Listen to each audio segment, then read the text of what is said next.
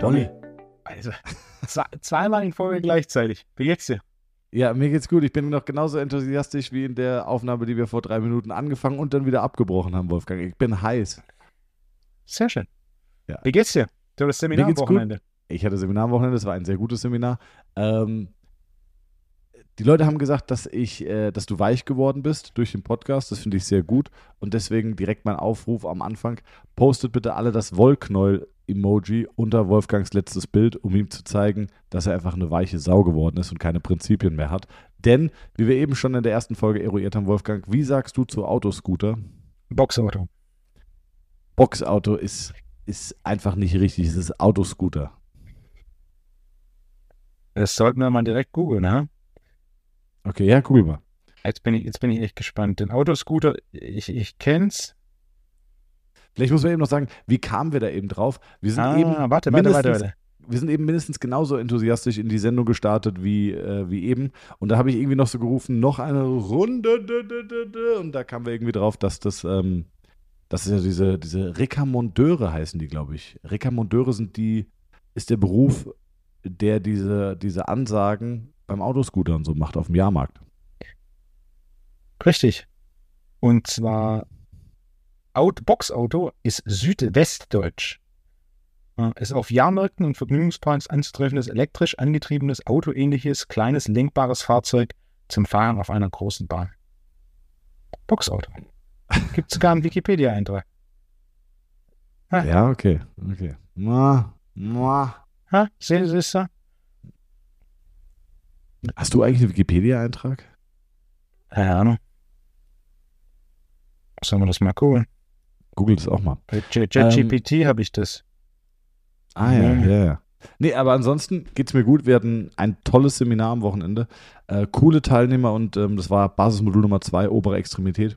Und ich finde, was immer so krass Spaß macht, ist, wenn du siehst, dass sich dieser logische Gedankenzusammenhang auf einmal bei den Teilnehmern so richtig einstellt. Ne? Also das, was wir machen, diese, diese Logik und diese funktionellen Zusammenhänge, das lernt man nicht wirklich in der, also in der Ausbildung schon gar nicht.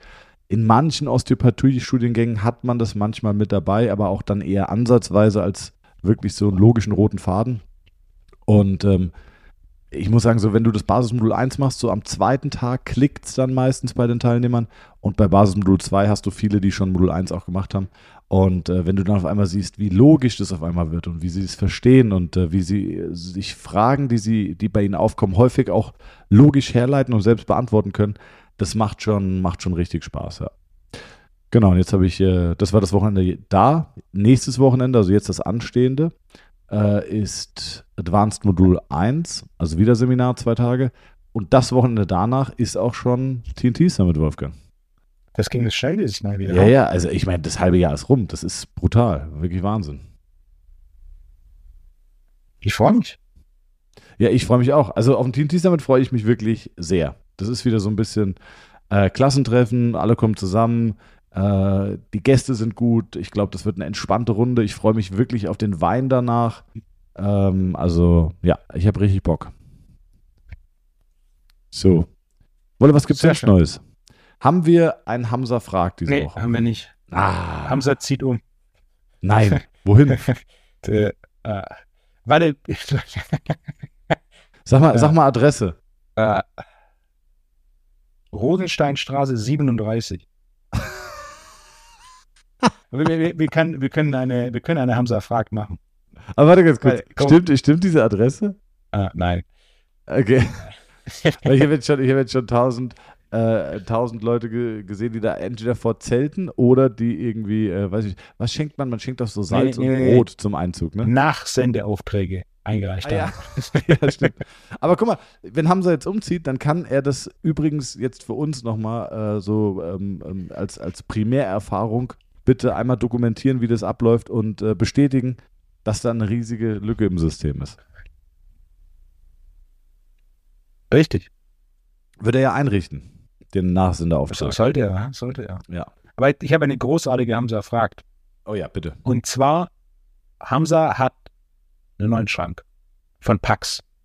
Oh ja, nee, ein Ikea, der heißt Pax. Okay. Ikea, der heißt Pax. Ja. Ha haben sie halt natürlich auch diesen Aufbauservice gebucht. Den hatte ich ja damals nicht. Kennst du, Genau. kennst du die Geschichte? Ja, definitiv. Okay. In meiner Da Geschichte. habe ich gelernt, habe ich versucht äh, zu erklären, was Opportunitätskosten sind.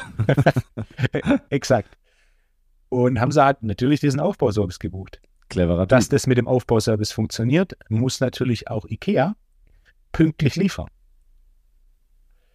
Wenn IKEA nicht pünktlich liefert, sondern eine Lieferung an vier aufeinanderfolgenden Tagen stückchenweise liefert Ja, und die dann am Ende nicht komplett ist und noch Teile kaputt sind, ist natürlich das mit dem Auf Aufbauservice keine Option. Ne? ja. Haben sie ist, äh, gefragt, Ja. Thomas, Ja. wie lange dauert es, zwei Erwachsene vier Meter Packs aufzubauen? Boah, vier Meter Pax, zwei Erwachsene. Ist, ist ein Erwachsener davon eine Frau? Das macht schneller, weil die hat einen Überblick. Also einer ist Hamza und einmal ist seine Freundin dabei, ne? Ja. Ich sag, seine Freundin übernimmt hoffentlich die kognitive Führung. Dann geht's schneller. Aber ich sag, das dauert schon, schon gute, gute, gute viereinhalb Stunden. Wenn es schlecht läuft, sind es fünfeinhalb bis sechs. Ganz, ganz weit off. Ja. Drei Tage, Wieso? weil es so lange dauert. Mit Aber Licht hat er den schon so weiter. aufgebaut? Nee, nee, nee. Oder Die waren auch zu Teile kaputt, wie ich eingangs erwähnt habe. Das heißt, du so, musst ich zu dachte, das wäre fahren. eine, ich dachte, das wäre eine, eine Geschichte im Futur 2, also dass die noch Ah, passieren wird. Nee, nee, nee, die ist schon passiert. Deswegen Ah, war es eine okay, Hamza okay. Ah ja, okay. Und wenn dann unterwegs auftauchen, dass, auftaucht, dass in Paketen Teile kaputt sind und du zu Ikea fahren musst und die Teile austauschen, ja, dann dauert das. das stimmt, ja, das ist richtig. Das, Also- ist, das ist ja aus der Kategorie nicht schön. Wer billig kauft, kauft zweimal. Ähm, ich habe ich hab aber auch eine IKEA-Küche in der Praxis, habe ich reinbauen lassen und bin mit der Qualität der Küche wirklich sehr Ja. zufrieden. Also IKEA-Küchen haben ja auch zu Recht einen sehr, sehr guten Ruf. Aber was auch schwierig war, war, es wurden Dinge geplant, die nicht umsetzbar sind. Ähm, also die Monteure haben gesagt, das können wir gar nicht aufbauen. Liebe ich ja, ne? Monteur kommt, bevor er, also bevor sie das erste, also man muss sagen, die haben das super aufgebaut, die Jungs, ja. Aber es war lustig und die waren auch gut drauf. Ähm, die kamen an und die ersten zwei Sätze waren, die, die ersten drei Sätze waren, also das, das können wir schon mal nett aufbauen, bevor es überhaupt losging. Das nächste war, gibt es hier irgendwo einen Kaffee? Und das dritte war, wir müssen erstmal frühstücken. Wir sind echt lang Auto gefahren. und dann saßen die bei uns auf der Trainingsfläche, während wir Training gegeben haben und haben da gefrühstückt. Also, war, also die, waren gut drauf, aber die haben es am Ende auch gut gemacht. Aber wir hatten auch das Problem. Es haben Teile gefehlt und es Ja. wurden Dinge geplant, die nicht umsetzbar waren und die Teile dann zurückzuschicken und die richtigen Teile zu bekommen, war echt sehr, sehr, sehr viel Arbeit. Also, Das Learning ist auf jeden Fall, alles muss geliefert sein, Ja. bevor man den Aufbauservice bucht. der Grund, warum die in verschiedenen Paketen kommt, haben die mir gesagt, weil die verschiedene Lagerorte Mhm. haben und dann von verschiedenen Lagerorten gleichzeitig versuchen, die Pakete da anzuliefern. Also, aber ja. Nee, aber sonst bin ich schon grundsätzlich mit Ikea-Küche, Küche Ja. zumindest, bin ich echt, äh, bin ich wirklich ganz happy. Ähm, was wollte ich denn noch sagen? Irgendwas wollte ich noch sagen, ich weiß es nicht mehr. Naja, macht nichts. Wolfgang, was gibt's Neues? Ich habe ein paar Fragen auf der Liste. Oh ja, sehr Und gut. ich hatte ein, eine, eine Frage, die, die ist etwas länger und besteht aus verschiedenen Teilen, aber ich dachte, es ist mal ein ganz anderes Thema. Und zwar der Überbegriff zu dieser Frage ist Burpee. Ähm, Und zwar die Nachricht ist folgende. Nach meinem Seminar im März bei dir entschied ich mich zwei bis dreimal die Woche Krafttraining zu machen. Ich tendiere zu Ganzkörpertagen, variiere aber manchmal. Mein Mitbewohner hingegen hält sich mit 100 Burpees, in Klammer, alle 10 Burpees eine kurze Pause, äh, täglich fit und zieht das durch, in Klammer, jeden Tag. Da uns gemeinschaftliches Training im Grunde mehr Spaß macht, konnte ich ihn überreden, mit zum Krafttraining zu kommen. Bedingung, Doppelpunkt, 100 Burpees als Warm-up. Frage Nummer eins: 100 Burpees gehen schon klar, aber ist das effektiv vor zum Beispiel Oberkörpertag, Dips und Klimmzüge? Fragezeichen. Das Leistungsniveau, Anzahl der Wiederholungen konnte fast gehalten werden. Trotzdem Frage wegen der Sinnhaftigkeit der Regeneration. Das ist eine gute Frage.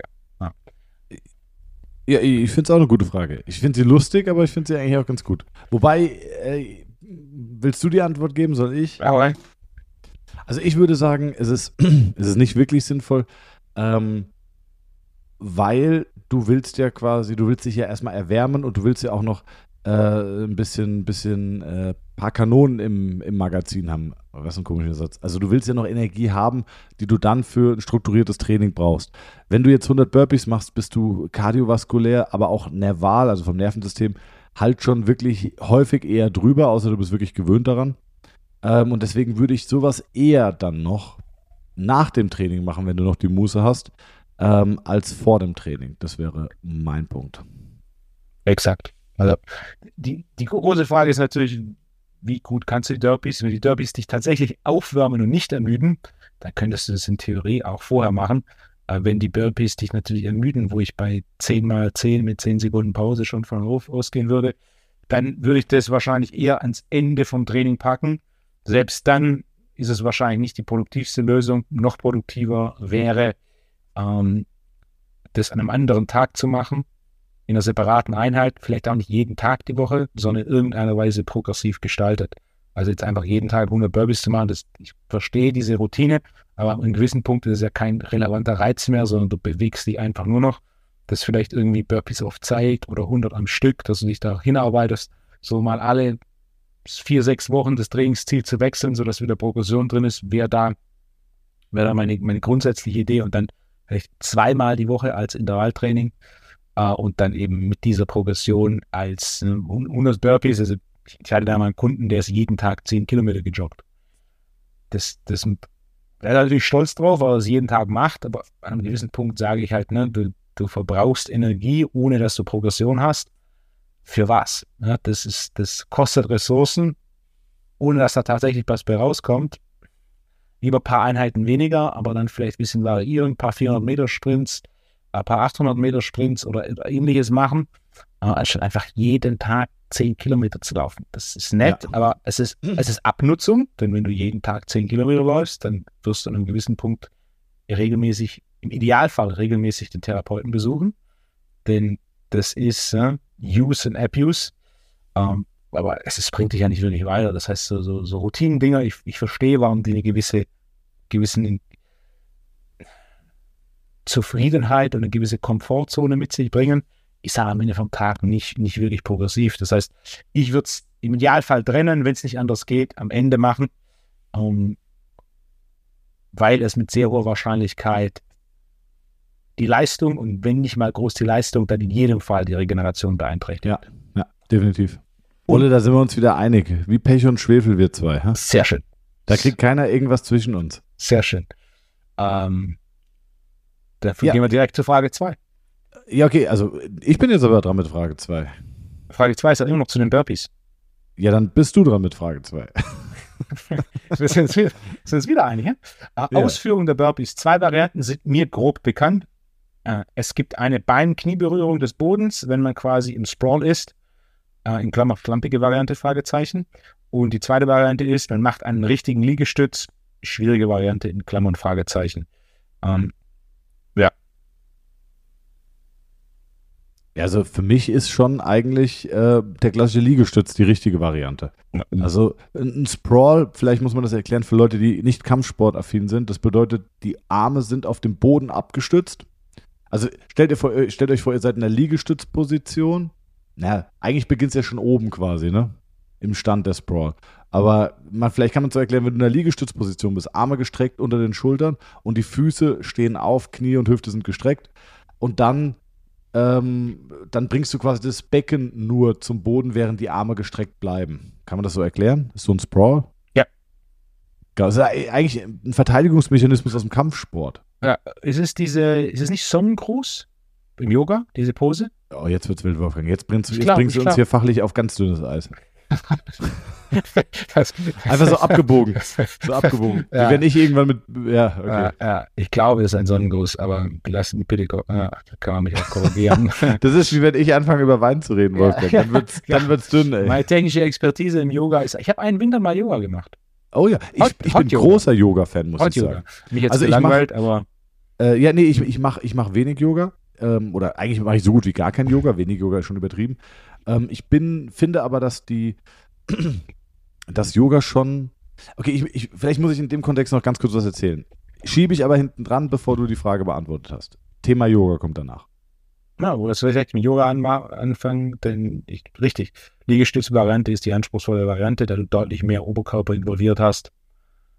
Ähm, das heißt, ja, wenn Burpees mit Liegestütz, wann kein Liegestütz, in erster Linie würde ich das empfehlen, dann wenn du keinen, noch keinen Liegestütz kannst, das ist oftmals bei Frauen, da ist die Sprawl-Variante natürlich einfacher, weil du weniger Oberkörper und mehr ja. Hüftbewegung hast.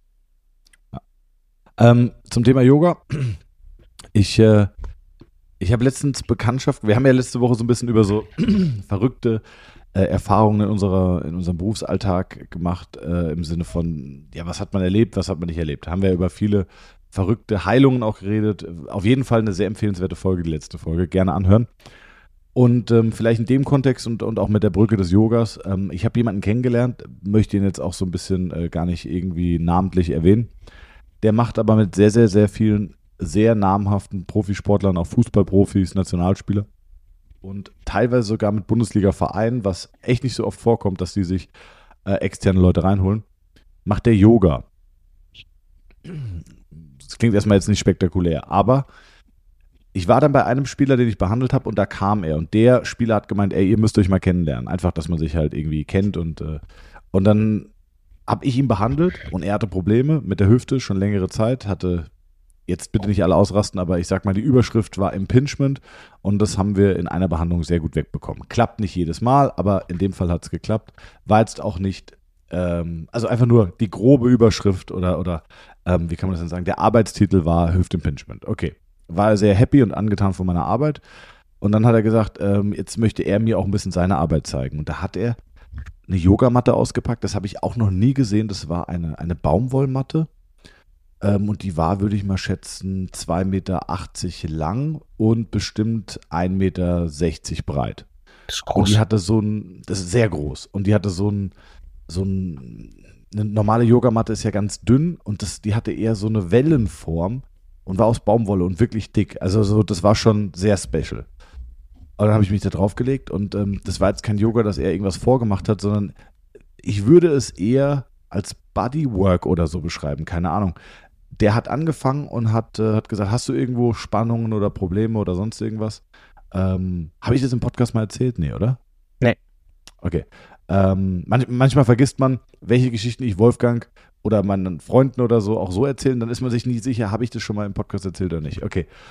Und dann habe ich gemeint, du, also eigentlich bei mir ist gerade alles gut, toi toi toi, ähm, aber so linke Hüfte, linker, linke Beinrückseite, da habe ich so ein bisschen Spannung.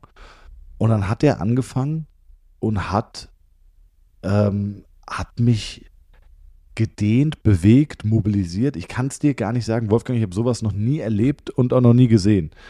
Und er hat, äh, der ist am Ende, der, der, der ist, äh, der hat mich zusammengefaltet und gedehnt und echt in kranke Position gebracht. Äh, und dann meine Atmung reguliert, aber wirklich unfassbar gut angeleitet, äh, dass ich wirklich gedacht habe, so, okay, wow, also das ist, äh, das ist jetzt ganz was Verrücktes. Und dann hat er auch zum Beispiel auch den Ansatz meines meiner Hamstrings mit seiner Großzehe bearbeitet, so eine Art Querfriktion gemacht, während er mein Bein in gewissen Positionen gedehnt hat. Es war völlig abgefahren, völlig abgefahren. Und dann am Ende ähm, hat der, der Spieler hat dann gesagt so, ey, lass ihn mal schweben. Und dann äh, habe ich gemeint, okay, dann, dann, lag er auf dem Rücken und ich habe mich rückwärts auf seine Arme und seine Beine gelegt. Ne? Das kennt man vielleicht so, äh, das machen Kinder irgendwie, wenn sie im, im Schwimmbad irgendwie spielen miteinander. Und dann habe ich so auf ihm gelegen, also er hat mich mit seinen Füßen und seinen Händen so gehalten.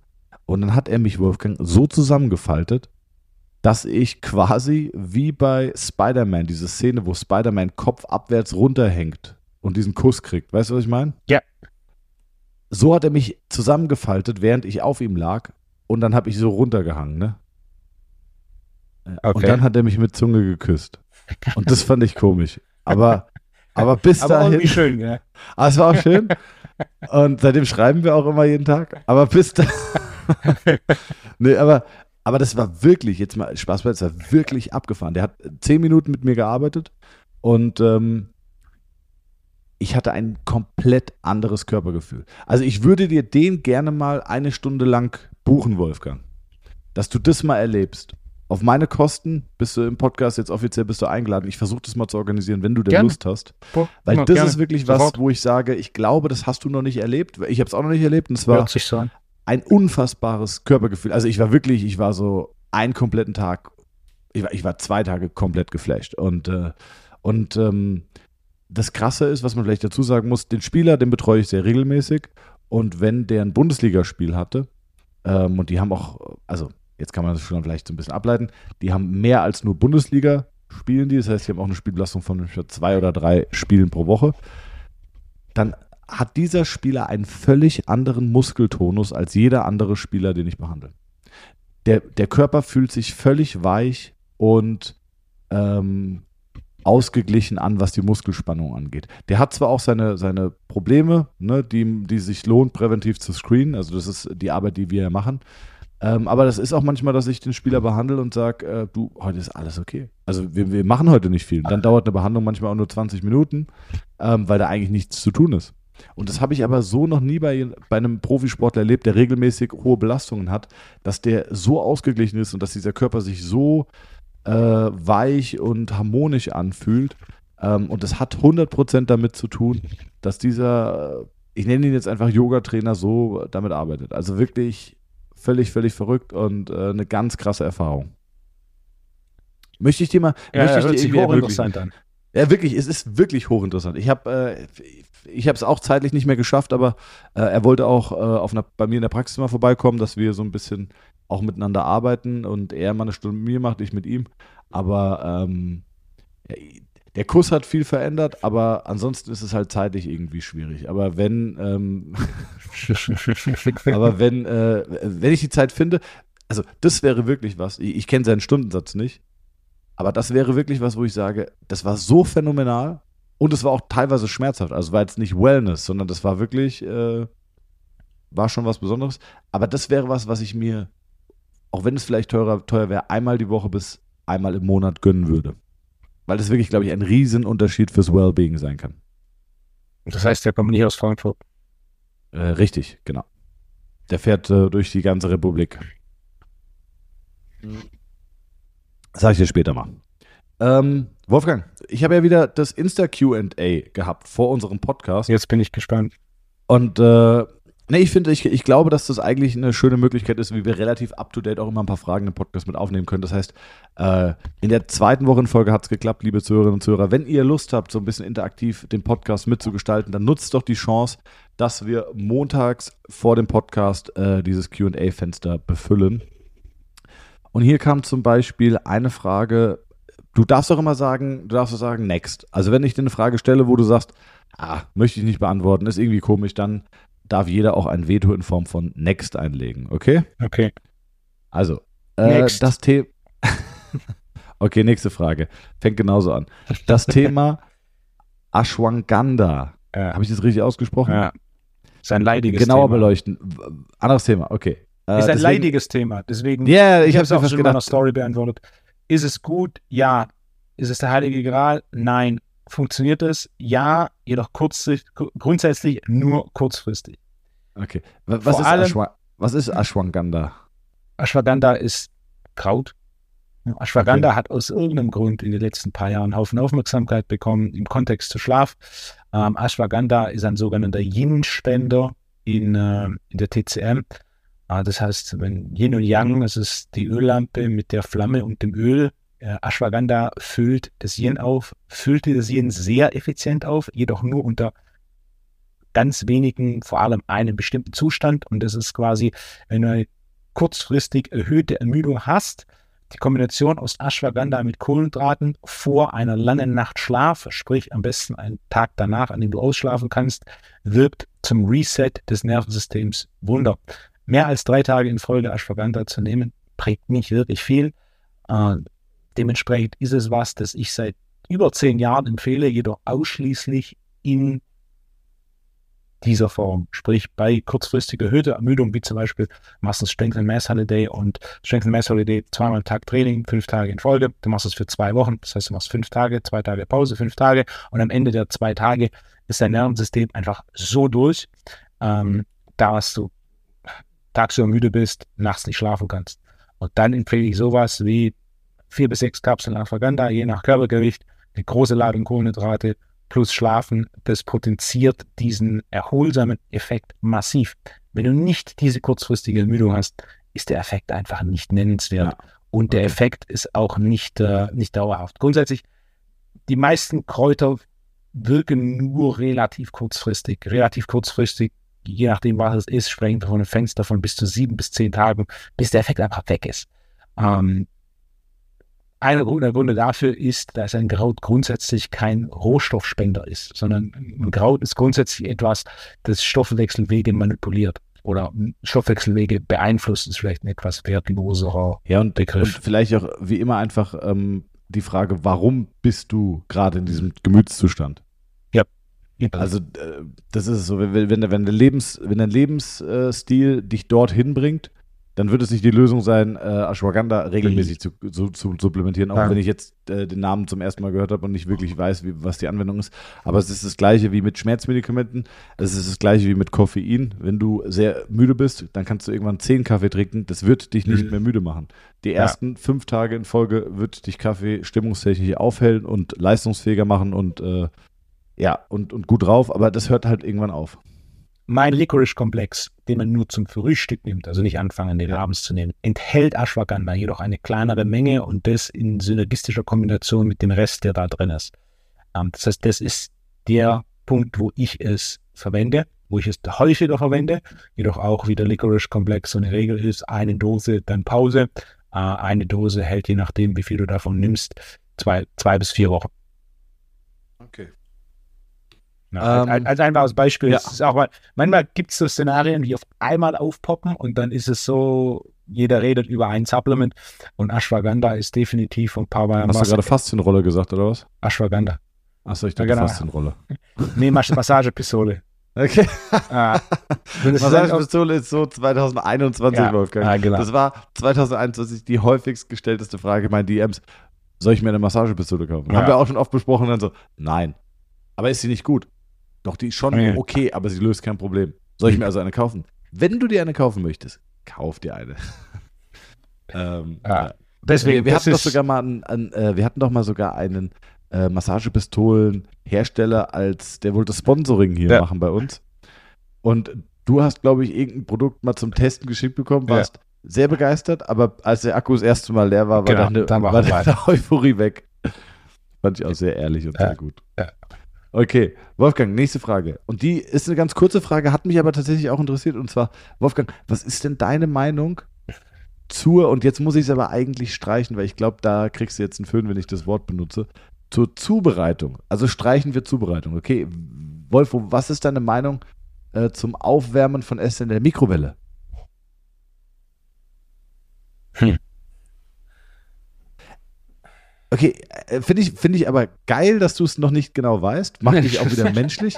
Nee, weil, Sondern weil ich, ähm, ich versuche eine möglichst, äh, eine möglichst fachliche Antwort Ah, okay, äh, weil, weil zu ähm, finden. also ich, ich, fand, ich fand die Frage süß und, und kurz und knapp. Und Die kurze halt, Antwort ist nein. Punkt. Okay. Äh, Mikrowellen haben definitiv einen negativen Einfluss, vor allem auf sowas wie Antioxidantien, Flavonoide. Äh, das ist ganz klar bewegt. Der Vorteil der Mikrowelle ist, ist relativ geringer, vor allem gegenüber einem Backofen. Äh, Mikrowellen ist in meiner Sicht so eine, so eine Erscheinung der 90er, die eigentlich wieder verschwunden sein sollte. Äh, wenn ich die Möglichkeit hätte, entweder kalt oder mit Mikrowelle, würde ich kalt essen. Äh, was sich für Büros gegebenenfalls eignet, sind so äh, Tiefkühlpizza-Backöfen. Das sind so kleine Backöfen, ähm, die man einfach in so einer Küche unterbringen kann und da einfach in einer Glasschale sein Essen aufzuwärmen, ist deutlich effektiver als die Mikrowelle.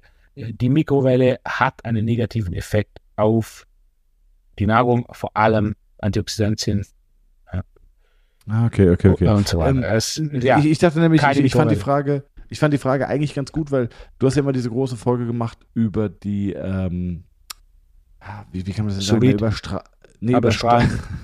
über so wie das du diverse Folgen gemacht, über Strahlen Mhm. und äh, Umweltbelastung. Und deswegen fand ich die Frage eigentlich ganz spannend, weil ich gedacht habe, was sagst du denn dazu? Ist Mhm. es gut, ist es nicht gut? Hast du keine Meinung? Mhm. Airfryer dagegen ist wieder was anderes. es ist Ne? wieder was anderes. Das ist ja eine Hitze, Ich bin großer Hitze. Freund vom Ja. Airfryer mittlerweile. Air- Airfryer ist, ja, Airfryer, gut. Backofen. Also der Backofen ist einfach die bessere Lösung. Ich halte den Backofen für das am wenigsten genutzte, wertvolle Tool in einer Küche. Ich Der habe meinen Backofen Backofen kann viel mehr als nur backen. Ich habe meinen Backofen in Darmstadt, ich glaube, ein einziges Mal benutzt. Ja. Ich habe heute Morgen äh, zwei Kilo Gulasch ganz kurz scharf angebraten mit etwas äh, Wermut und ähm, Brühe abgelöscht. Dann habe ich noch ein bisschen, äh, davor habe ich noch ein bisschen Tomatenmark mit angerüstet, mit etwas Brühe und Wermut abgelöscht. Ähm, ein bisschen Salz drüber gegeben und dann in Schmor, im Schmortopf Deckel drauf, bei 100 Grad in den Ofen gestellt. Was haben wir jetzt? 18 Uhr. Das heißt, seit äh, ja, acht Stunden schmort das da drin. Das ist butterweich. Da kann ich einen Teil davon heute Abend essen, den anderen Teil vakuumiere ich. Bumm. Minimaler Aufwand. Kurz scharf Krass, ich habe hab genau das gleiche gemacht, Wolfgang. Ja, es ist nicht, es ist nicht ein Teil davon zu Wikigard, sodass du zwei Varianten vom Kalbsfleisch hast. Nee, nee, nee, nee. Ich, ich, bin, ich bin so happy mit der Zubereitung. Ich will, ich will nur eine Variante. Okay, wunderbar. Ein Teil können wir auch, wir können auch drei eine Variation vom Kalb machen, mit einer dritten noch als äh, roh, als Tartar. Ja. Ja. Ähm, nächste Frage. Und zwar, ist eine kurze Frage, aber ähm, was macht Man City bei Haaland anders als der BVB? Er hat viel weniger Ausfälle. Das ist so eine Frage, die hat mich wirklich sehr häufig erreicht in letzter Zeit. Und da muss man einfach sagen, ich glaube nicht, dass der, BVD, dass der BVB da in irgendeiner Form dran schuld ist. Ähm, natürlich gibt es schon unterschiedliche Behandlungsqualitäten, aber ich meine, wir reden über den BVB. Das ist einer der Top-Vereine Europas. Äh, die haben schon eine sehr vernünftige medizinische Abteilung und auch Athletiktrainische, Athletiktrainer äh, und alles Mögliche. Also die haben eine hochprofessionelle Betreuung. Ähm, ich beantworte die Frage jetzt nur kurz, weil sie mich wirklich oft erreicht hat. Es ist ja auch nicht immer in der Hand des Vereins, was da gerade passiert, ähm, sondern es ist auch ein bisschen Glück. Ist der Spieler gerade verletzt, hat ein Problem, schleppt ein Problem lange mit sich rum. Und äh, ich glaube, ohne dass ich es weiß, muss ich an der Stelle sagen, reine Spekulation. Es kann ja auch sein, dass Haaland externe Experten äh, konsolidiert. Und das ist auch per se ist auch häufig gut, kann aber auch manchmal problematisch sein. Also ähm, ich, berichte ja häufig einfach nur aus der Perspektive von mir, aber jetzt hatten wir auch diesen, diesen äh, Tag der, na ist egal, will ich gar nicht, will ich gar nicht konkretisieren, aber der Punkt ist, es ist mittlerweile sehr schick, dass Fußballprofis auch externe Therapeuten, medizinische Berater, Athletiktrainer, Personal Trainer haben. Und wenn die gut sind, dann ist das eine tolle Ergänzung. Was aber häufig passiert, und das ist vor allem im Trainerbereich der Fall, dass Trainer Spieler überlasten. Und deswegen ist es sehr sinnvoll, dass man sich auch mit Belastungsmanagement und sowas ja. auseinandersetzt, womit man wieder bei deinen Seminaren ist, ohne genau. jetzt Werbung dafür machen zu wollen. Das war der erste. Was meinst du? Wollte ich nicht unterbrechen.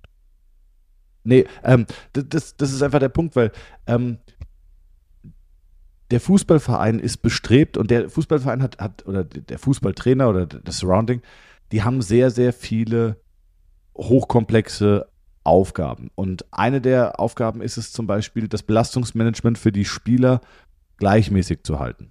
Das heißt, die Spieler, die am Wochenende spielen, die haben ja eine sehr, sehr hohe Belastung. Die Spieler, die nicht spielen, haben keine hohe Belastung. Das heißt, es gibt etwas, das nennt sich Spielersatztraining damit eine ähnlich hohe Belastung für die Spieler stattfindet nach dem Spieltag wie für die Spieler, die gespielt haben. Warum macht man das? Damit die Spieler ungefähr die gleiche Ermüdung haben, damit auch das Training entsprechend auf dem gleichen Niveau stattfindet. Weil wenn der jetzt theoretisch die eine Hälfte ähm, zwei bis drei Spiele die Woche hat im Peak der Saison und der andere Teil nur auf der Bank sitzt, dann wird der andere Teil im Training ja eine viel höhere Intensität an den Tag legen als der Teil, der belastet ist. Und das kann dann wieder dazu führen, dass der Teil, der schon belastet ist, auch relativ schnell überlastet ist. Also, ähm, wenn man sich die Mechanismen erstmal klar macht, dann, dann ist eine der Hauptaufgaben einfach zu gucken, dass die Mannschaft gleichmäßig belastet ist.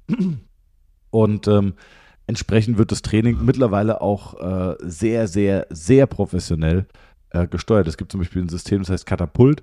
Und dieses Katapult, Katapultsystem, das misst alles. Das misst äh, die Herzfrequenz, das misst äh, die Laufleistung, das misst, wie viele Sprints angezogen wurden im Training oder im Spiel, wie lange die Sprints waren, welche Geschwindigkeiten. Also dieses System misst alles. Und es ist so, dass in Profivereinen du tatsächlich Datenanalysten hast, die am Spielfeld dran stehen mit einem iPad und schauen, wie ist die Belastung gerade der gesamten Mannschaft oder teilweise von einzelnen Spielern. Und je nach Trainer, je nachdem, wie äh, zugänglich der auch für solche Interventionen ist, geht der Datenanalyst wirklich hin und sagt dem Trainer, pass auf, Spieler XY ist jetzt schon drüber oder Gesamtbelastung ist zu hoch, bitte reduziere den Trainingsumfang und dann hält sich auch der Trainer teilweise dran. Wie gesagt, es kommt immer von Trainer zu Trainer an. Oder die Spielformen werden angepasst, dass beim Fußball zum Beispiel die Tore kleiner gestellt werden, dass einfach das Spielfeld kleiner ist und die, die, äh, die Laufleistung dadurch ein bisschen äh, reduziert oder beziehungsweise besser kontrolliert wird. Und jetzt äh, lange, lange Introduction für folgenden Punkt. Viele Spieler greifen zu externen Experten wie Trainern oder Athletiktrainern und ähm, die wollen ja auch häufig ihr Dasein rechtfertigen. Und wenn ein Trainer da ist, ein Trainer hat häufig das Gefühl, in der Trainingseinheit muss es auch knallen. Und viele Spieler muss man auch, den, die Trainer schützen wollen das ja auch, die erwarten das ja. Und äh, da ist einfach der Punkt, wenn die, ähm, warte, mich ruft gerade jemand an. So, bist noch da, Wolfgang? Ja. Yes. Wenn die wenn der Spieler das Gefühl hat, er geht zum Trainer und das Training ist nicht anstrengend, dann ist es kein richtiges Training. So, das heißt, ähm, was der Trainer macht, um auch seine Position bei manchen Spielern zu rechtfertigen, ist, er belastet ihn richtig, weil der Spieler auch Bock drauf hat. Und das führt dann aber häufig zu einer Überlastung. Also, long, lange, lange Geschichte. Man weiß nicht, warum manche Spieler bei manchen Vereinen äh, überlastet sind oder nicht. Aber ich glaube, das Allerwichtigste ist Belastungsmanagement. Und ich glaube, und da bin ich mittlerweile ähm, der festen Überzeugung, dass das Beste ist, einfach offiziell mit dem Verein äh, zu kooperieren. Das heißt, zu sagen, äh, lieber Verein, ich bin der Athletiktrainer oder Personal Trainer von Spieler XY und äh, wir machen diese Woche das und das und das und legen den und den Fokus. Ähm, nur, dass ihr Bescheid wisst und dass ihr vielleicht euer Trainingsprogramm anpassen könnt oder gegebenenfalls den Spieler freistellt, dass wir das Trainingsprogramm machen können oder dass ihr einfach eine Idee habt, warum ist der jetzt gerade überlastet. Also die Kommunikation muss einfach sehr gut sein und häufig werden da Vereine angekreidet, aber es ist auch häufig, äh, was auch wir Therapeuten im Hintergrund machen, ähm, ist für den Verein halt nicht richtig trackbar. Deswegen, äh, mittlerweile, das hat sich über die Jahre auch verändert, arbeite ich mittlerweile am liebsten einfach offiziell mit dem Verein zusammen und äh, berichte auch gerne an die medizinische Abteilung, was habe ich gemacht, ähm, äh, welche Probleme sehe ich, was sind meine Empfehlungen und hole mir aber dann aber auch gerne von Vereinen ein, die meisten Vereine sind sehr kooperativ, die dann sagen, also wir haben jetzt das und das und das gemacht und geben mir dann auch wieder Feedback und dann behandelt man äh, einen Spieler zusammen. Und das muss man sagen, das funktioniert wirklich ganz gut. Total abgekommen vom Thema. Aber du weißt, was ich sagen wollte. Das, was ich, als ich kurz dich unterbrochen habe, ja. Belastungssteuerung ist ein großes, großes Thema. Äh, ich, ich, selbst habe da schon Erfahrung gemacht im Fußball und das ist der gleiche Spieler, einfach nur der Trainer wechselt. Und die Philosophie des Trainers ist eine andere, was Belastungsvolumen angeht. Und dann hast du auf einmal das Problem, dass, wo man auch direkt gegensteuern muss, mit dem bisschen Krafttraining, was man da in Season macht, muss die Frequenz gesenkt werden und das Volumen innerhalb einer, einer, einer Einheit angepasst werden, weil auf diesen Trainerwechsel und wenn man es runterbrechen würde, wird man einen Unterschied sehen. Das passiert aber nicht. Oder ja. das passiert selten. Einzelspieler nehmen das wahr, andere nehmen das nicht wahr. Lässt sich der neue Trainer exakt geben, was ähm, die Spieler in den Monaten davor gemacht haben, plus deren Reaktion auf dieses Volumen? Vielleicht der eine oder andere, die meisten sicher ja. nicht. Ähm, und entsprechend ist es so, also Belastungssteuerung ist ja nicht nur eine Frage von die Spieler insgesamt, sondern auch einzelne Spieler. Denn einzelne Spieler äh, vertragen unterschiedliche Volumina an Belastung. Da gibt es sehr schöne Erfahrungsdaten ja. aus dem Le Leichtathletik, wo du halt relativ einfach messen kannst mit Belastung und Distanzen. Und da gibt es einfach, ähm, der eine Athlet braucht ein Drittel von der Belastung wie ein anderer und beide sind auf höchstem Niveau. Wenn du den mit dem Drittel, mit dem, der ein Drittel macht, wenn du sein Volumen verdreifachen würdest auf das gleiche um anderen, dann wäre er verletzt oder krank. Das funktioniert ja. nicht. Das heißt, ja. auf hohem Niveau, versprechen wir nicht von niedrigem Niveau, wir versprechen auf hohem Niveau, ist es nicht nur eine Frage von dem grundsätzlichen Ansatz, sondern auch, wie dieser Ansatz auf den individuellen Spieler passt. Zugeschnitten ist, ist dann schon wieder schwieriger, aber grundsätzlich wieder passt. Und dann kann es einfach so sein, dass halt die, die Grundidee des Spiels äh, in unabhängig von der Therapie und von externen als mögliche Option einfach die Grundidee des Trainings in, was ist Man City? Wer ist der Trainer? Pep Guardiola? Ja. Ich brilliere mit äh, Fußballwissen. Ich aber Ähm, auch. ich weiß auch, dass äh, Dortmund fast Meister wird dieses Jahr, solange sie nicht jetzt verlieren am letzten Spieltag. Und, Ja, und. Bayern in Köln gewinnt. Das ist Wolfgang. der einzige Zeitpunkt, der die mich tatsächlich für Fußball interessiert, ist in der letzten Woche vor Ende der Ist, Saison. ist aber auch so, ja. Aber dann ist es Das tatsächlich nur, ich google ab und an FC Bayern und dann schaue ich, wie, sind die, wie ist die Punktekonstellation, wie haben sie gespielt, äh, wie geht es weiter. Ähm, ja, Ja, aber ich finde auch in den letzten Jahren ähm, ist so viel in diesem Sport passiert. Also von ähm, einem Quelix Magath, gut, so, sowas gibt es immer noch, der einfach nach Gefühl macht, bis hin zu, okay, jeder Spieler hat irgendwelche Sensoren und es wird wirklich intensiv äh, strukturiert und auch vorab geplant und die Trainingseinheiten sind strukturiert und geplant und es wird nicht nach Gefühl gemacht, sondern da ist schon sehr, sehr, sehr viel passiert. Also natürlich gibt es auch noch sehr viele Trainer, die das nach Gefühl machen, ähm, so wie auch manche Leute im Gym nach Gefühl Erfolg beim Training haben, aber am besten ist es schon mit Struktur. Ich wollte noch einen kurzen Punkt machen und zwar, was Belastungssteuerung angeht. Ich merke das selber bei mir. Ich hatte, äh, ich hatte jetzt in den letzten Wochen viel Stress und habe gemerkt, ich hatte aber auch wieder Lust, irgendwie nur so ein bisschen zu pumpen. Weißt du, mir keinen Gedanken über den Trainingsplan zu machen. Und äh, habe ich einfach nur gepumpt und habe gemerkt, ich habe einfach so klassisches Hypertrophie-Training gemacht, jeden Satz irgendwie dreimal zwölf Wiederholungen äh, und hatte einen richtig schönen Pump, habe mich geil gefühlt, habe gemerkt, ich habe mein Nervensystem relativ schnell abgeschossen. Was krass ist, weil als Student habe ich das so easy vertragen, aber ich bin kein Student mehr und merke, wie ich mich echt überlastet habe.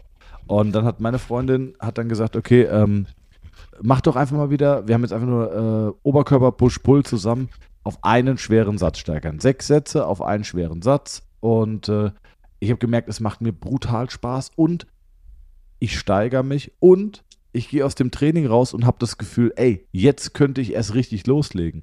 Also ich gehe äh, trainiert und aktiviert mit einem guten Reiz raus, aber ich habe null das Gefühl, dass ich überlastet bin. Und das ist so dieses Thema strukturiertes Training mit äh, ist das Beste, was du für Belastungsmanagement tun kannst. Und ähm, ich glaube, viele Trainer, wie gesagt, die verfallen dann in Aktionismus. Das kenne ich auch aus der Therapie. Ich habe auch schon behandelt aus, aus reinstem Aktionismus, weil ich dachte, jetzt muss ich aber besonders viel tun. Und es wird meistens nicht besser dadurch. Word. Yes. Word Wolle. Komm, ich finde noch vielleicht noch eine kurze Frage. was hast du dann, noch für eine? dann würde ich es fast sogar abrappen, das Ding hier, weil ähm, es ist schon wieder relativ spät, Spät. und ich muss gleich noch in einen anderen Termin. Ähm, das finde ich eine kleine lustige Frage und zwar Tipps, um mit Tipps, um den Appetit anzukurbeln, Wolfgang. Glaube, die Frage geht so in die Richtung, angenommen, du willst wirklich Nö. Masse aufbauen und äh, hast das Problem, dass du einfach keinen Hunger hast. Weißt du, wie ich meine? So habe ich die Ja, Frage ja. verstanden. Was gibt es für Möglichkeiten, den Appetit anzukurbeln? Die äußeren gedacht, Umstände ja. sind natürlich extrem wichtig.